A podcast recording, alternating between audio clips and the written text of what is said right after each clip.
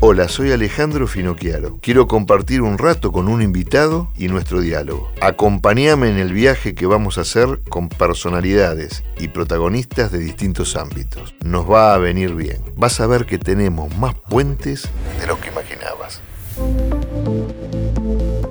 Estoy muy contento de recibir en Benique Teleo a Mateo Salvato, que es el dueño de la empresa Asteroid y creación de la aplicación Háblalo, que facilita gratuitamente la comunicación con personas con diversas discapacidades. Mateo tiene 21 años, da charlas por el mundo a jóvenes emprendedores, recoge conocimientos como innovador social, humanitario y por sobre todas las cosas ama nuestro país. Mateo, permitime leer un texto que escribí al comienzo de la cuarentena en nuestro país.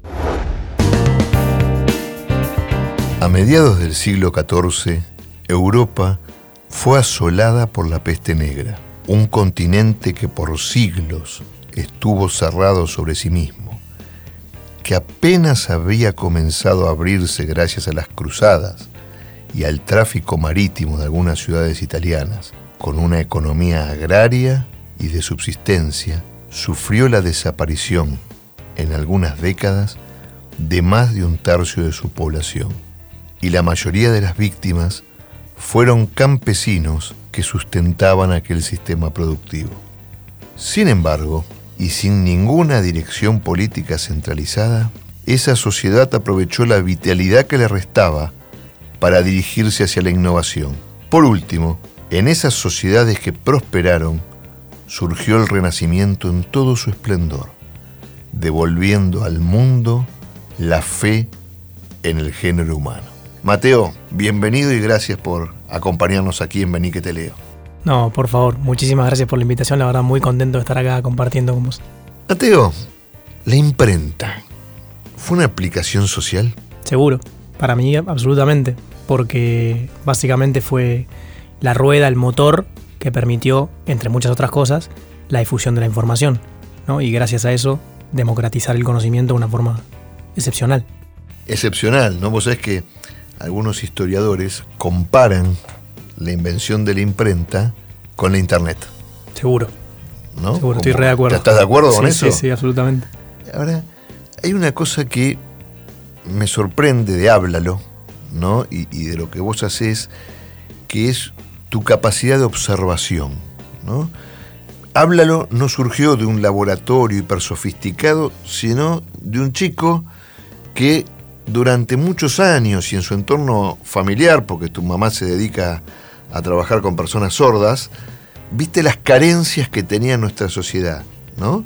Esa capacidad de observación, de observación de las carencias, esa sensibilidad, ¿es algo común a la gente de tu edad o es intergeneracional? Yo creo que tiene una componente intergeneracional, digamos, pero me parece que está mucho más marcado en mi generación, digamos, el compromiso con el otro. Más que nada dado por justamente lo que hablamos, hoy el Internet lo que nos permite es ver las carencias. Antes había muchas carencias que no se veían.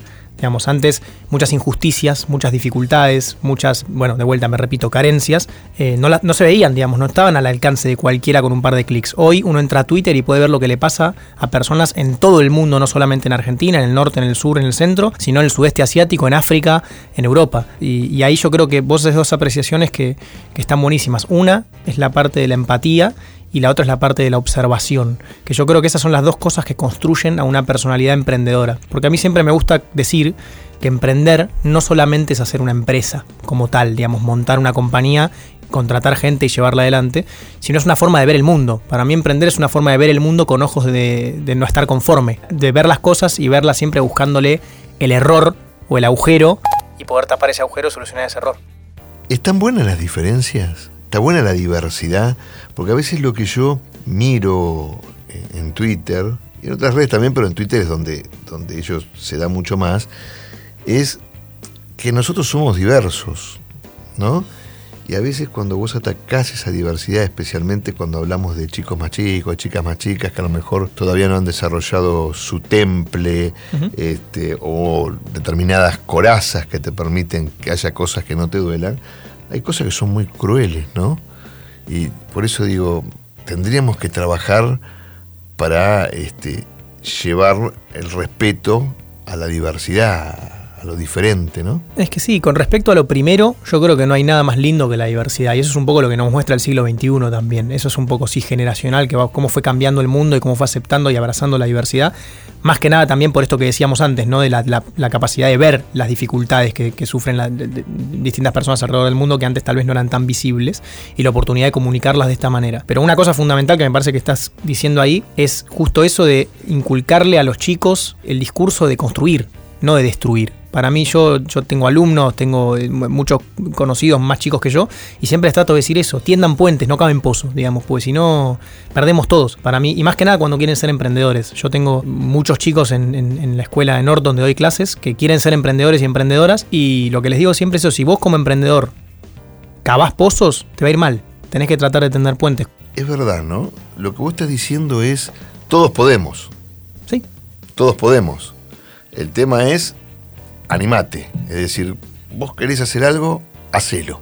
El tema es animate, pero ahí también hay otra variable que a mí me preocupa, que para eso uso mucho Twitter para difundir esa preocupación, que es, hay también una realidad, que es, yo estudié, tanto mis estudios secundarios como mis estudios terciarios, y hoy trabajo con chicos que estudian en una escuela privada de Capital Federal que tiene un montón de recursos y un montón de acceso a un montón de, herramientas que desgraciadamente no todos los chicos de nuestro país tienen. Entonces ahí hay una preocupación que también es importante, que es yo estoy convencido de que todos los chicos pueden ser programadores, pueden ser diseñadores, pueden ser lo que quieran, más que nada en un mundo donde aprendes cualquier cosa con un par de clics y varios videos en YouTube. Digamos, todos los chicos pueden. El tema es que nosotros, para lograr que esos chicos puedan, tenemos que asegurar que tengan con qué porque si no, ni hablar, si no tienen para comer y si no tienen tendido eléctrico y si no tienen cloacas, obviamente no van a poder. Pero aparte asegurar que el ecosistema educativo en el que se mueven les pueda proveer de ese conocimiento. Decir, che, acá con esta computadora puedes realizar esto, puedes aprender a programar y eh, armarte un trabajo que cobres esto y tener este futuro profesional o estudiar esta carrera online, digamos, todo lo que se puede hacer con la tecnología, pero lograr, a mí eso sí me preocupa particularmente, lograr que los pibes lo tengan, porque si no lo tienen, es muy difícil que lo logren. Mateo, cuando yo era chico, el error estaba mal, ¿no? Es decir, nos educaban para que no cometiésemos errores. Era tremendo el error. Y yo veo a los chicos de tu generación que no le tienen ningún miedo al error. Es más, ustedes han hecho del error una forma de aprendizaje. Digo, bueno, no lo conozco, a ver, me equivoco, sí, me equivoqué, quiere decir que no es por acá, que tengo que probar de otra manera. ¿Es así? Es que eh, yo estoy convencido de que es así. Para mí no hay nada más. A ver, tampoco es que sea lindo en el momento, pero en el camino por construir el conocimiento, y la carrera académica, profesional, emprendedora, lo que sea, no te puede pasar nada mejor que equivocarte. Yo cuando se lo digo a mis alumnos se me ríen, pues me dicen, no, no me quiero que, o sea, claro, obvio, no, es que me pueden pasar cosas mejores, que me vaya bien, claro, pero si a vos, lo más probable es que si a vos en un emprendimiento, que estamos hablando de un emprendimiento, o en general en la vida, pero si te sale todo a la primera, es muy probable que mantener ese éxito sea muy difícil.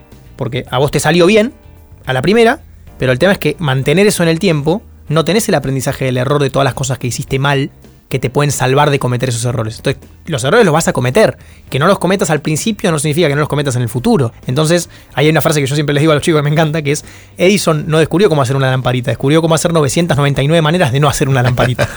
El tipo tenía 999 como no y una que sí. Entonces, para mí, lo más lindo que podemos hacer es premiar el fracaso, abrazarlo y entender que no, hay, no te puede pasar nada mejor porque cuando vos y entrenar la capacidad de aprender del error, porque cuando vos te equivocas, es cuando aprendiste una forma de no hacer algo. Entonces en el futuro, cuando te encuentres con esa misma situación, la vas a saber hacer bien. Es lo mejor que te puede pasar. ¿Crees en el mérito, Mateo?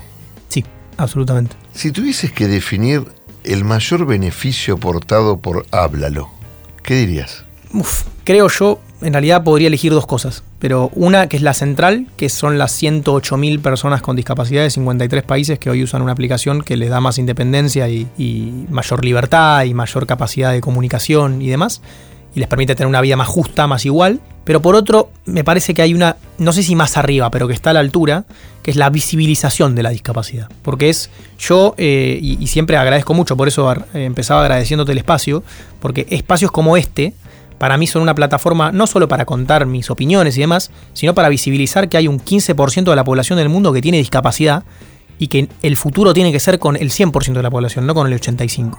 Por eso yo siempre digo lo mismo, no podemos pretender avanzar y evolucionar nuestra civilización para llegar a otros planetas y ser una especie multiplanetaria si no pensamos en incluir al 100%, porque tenemos todavía 1.100 millones de personas que en el mundo que tienen discapacidad. Entonces tenemos que trabajar para eso. Y yo creo que uno de los trabajos o los impactos más fuertes que tuvo Háblalo en redes sociales, en medios y demás, es, ojo que acá no estamos mirando. Y hay muchísima gente que necesita que la veamos, no solamente para acceder a productos, servicios y demás, sino para tener una vida independiente, justa y acceder a derechos. Hoy una persona sorda, ¿cómo hace una denuncia? ¿No? Imagínate que, tiene que denunciar una persona de su grupo familiar, por decir un ejemplo. ¿Cómo hace? ¿A quién le pide que lo acompañe a la comisaría para denunciar? No le va a pedir a la persona que quiere denunciar, ¿no? Entonces, tenemos que trabajar para que las personas con este tipo de discapacidades puedan desenvolverse y vivir una vida independiente y con los mismos derechos que tenemos todos nosotros. A me gustó, recién dijiste en un momento, ojo que ahí no estamos mirando, ¿no? Y lo acabas de expresar y yo ya lo vi en, en otras charlas tuyas, vos siempre pones el ejemplo de que hace 50 años llegamos a la Luna podemos mandar una sonda a Marte, pero no podíamos hacer que un chico sordo pueda ir a comprar sanguchitos a la vuelta de su casa, ¿no? Entonces, ¿por qué la Luna o Marte está más a mano que una sociedad integrada? ¿Por qué pensás eso? Eh, y bueno, ahí hay, hay muchos, me parece que hay muchas variables en juego, pero yo creo que, no, no sé, yo siempre pienso que nosotros no lo hacemos de, por mal digamos, el llegar a la Luna, el llegar a Marte es un sueño colectivo, que de hecho yo lo acompaño muchísimo y espero que lleguemos rápido porque me encanta, pero me parece que a veces, como y dado que la tecnología avanza tan rápido, estamos tan emocionados porque de repente podemos acelerar partículas, crear elementos, llegar a otros planetas y demás, que no nos ponemos lo suficiente, quiero decir, lo hacemos, pero no lo suficiente a pensar, che, ¿y esto cómo hago para que la gente tenga una mejor calidad de vida en base a esto? ¿Cómo hago para reducir la brecha social? Para ayudar a personas en situación de vulnerabilidad, para que las personas con discapacidad vivan mejor. Y en realidad fue una coincidencia, en mí se da una coincidencia medio de que se alinearon los planetas, porque, a ver, yo siempre digo lo mismo, la sordera, habla lo ayuda a todo tipo de discapacidades, parálisis cerebral, esclerosis amiotrófica y demás. Pero la sordera, que fue lo que empezó el disparador de Háblalo, es una discapacidad que no se ve digamos, si yo siempre pongo el mismo ejemplo cuando voy a dar una charla y demás, si yo tuviera una persona eh, con parálisis cerebral al lado mío, cualquiera en, el auditorio se daría cuenta que hay una persona con discapacidad al lado mío. Pero si yo tuviera a Fernando, mi amigo que es sordo, parado al lado mío, nadie se daría cuenta que es una persona con discapacidad, a menos que yo les diga o que lo vean hablando lengua de señas, pero nadie se daría cuenta porque no tiene ninguna particularidad física que demuestre que tiene una discapacidad. Entonces, eso causa que la mayoría de la sociedad ignore que existe la sordera, porque no la ven, porque no está, es como que no estuviera. Y en mí, se dio justo esa combinación medio súper coincidente de que me crié con personas con sordera, entonces lo conozco de toda la vida y aparte estudié electrónica y me gusta la programación. Entonces justo se dio una combinación. Yo siempre pongo el ejemplo de, por poner uno de muchos, pero es un ejemplo muy claro de esto que acabo de decir. Microsoft es una empresa que tiene años, muchísimos años, en el mundo de la tecnología. ¿Y cuándo fue que Microsoft se puso a invertir fuerte, fuerte, en tecnología para las personas con discapacidad? Cuando sumió el actual CEO, que es Satya Nadella, que tiene un hijo con discapacidad. Digamos. Entonces, lo que pasa es que cuando la persona en el lugar de toma de decisión o que tiene el poder de agarrar una herramienta y ponerla a disposición entiende y ve la dificultad, ahí humanamente se pone a disposición. El tema es que, y por eso digo que el trabajo de hablo es importante en ese sentido, gran parte de la población no la ve la discapacidad, porque no la tiene de cerca, porque no la vive, porque no sabe lo que significa. Entonces mostrarla es el punto clave para que cada vez más chicos, más chicas y más gente en general, tomadores de decisión, empresarios, políticos, lo que sea, tomen decisiones en base a, a, empatizar y entender que esa persona necesita soluciones como cualquiera de nosotros. O sea, tenemos que hacerlo más visible. Efectivamente. Cada vez más visible. Vos sabés que cuando uno, en general, escucha hablar de innovación, también se imagina que la innovación es un rapto de genialidad individual. Hmm. ¿no? Sin embargo, yo te he escuchado en varias de tus charlas y vos haces mucho hincapié en el trabajo en equipo. Sí. ¿No? ¿Por qué? Porque hay dos cosas ahí. Primero, el talento, el talento duro, digamos, de la, en mi caso ciencia, tecnología, programación, no asegura el éxito en la innovación, en absoluto. Y por otro lado, es ¿Por qué? Porque para mí el emprendedor es 90% perseverancia y 10% talento. Porque vos puedes ser el mejor matemático, el mejor programador del mundo, pero si no estás dispuesto a que te tiren 80 veces y volverte a levantar, no vas a emprender nada. porque va a ser imposible. Entonces el que llega para mí es el que más veces se levanta, no el que mejor programa o el que mejor eh, cuenta o el que mejor habla, sino el que, el que se levanta muchas veces. Pero ahí hay otra apreciación que es importantísima, que es el trabajo en equipo. Yo creo que, no sé si intencionalmente, pero los medios, las redes sociales han vendido mucho la imagen del emprendedor como figura única en una organización que de su mente extraterrestre desciende conocimiento al resto de la organización y con eso se crean las cosas. Eso es absolutamente falso, digamos, porque no existe una persona que sepa de todo. El emprendedor, yo siempre digo, que tiene que tratar de saber de lo más posible, porque tiene que dirigir una compañía desde cero y construirla para arriba, con lo cual, obviamente, tiene que saber de lo más posible. Pero Steve Jobs no hizo el iPhone solo.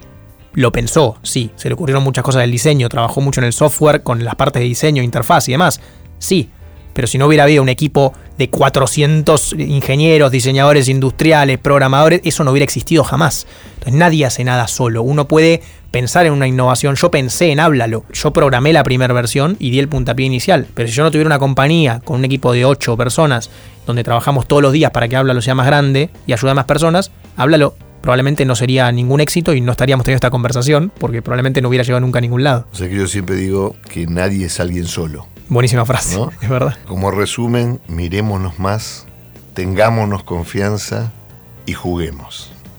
Juguemos con las cartas que tenemos que son buenas. Juguemos las cartas bien, así es. Bueno, Mateo, muchísimas gracias por venir de nuevo. Gracias por contagiar a todos los que nos están escuchando tu empuje, tu confianza en los jóvenes y en la educación del país. Gracias. muchísimas gracias a vos por el espacio.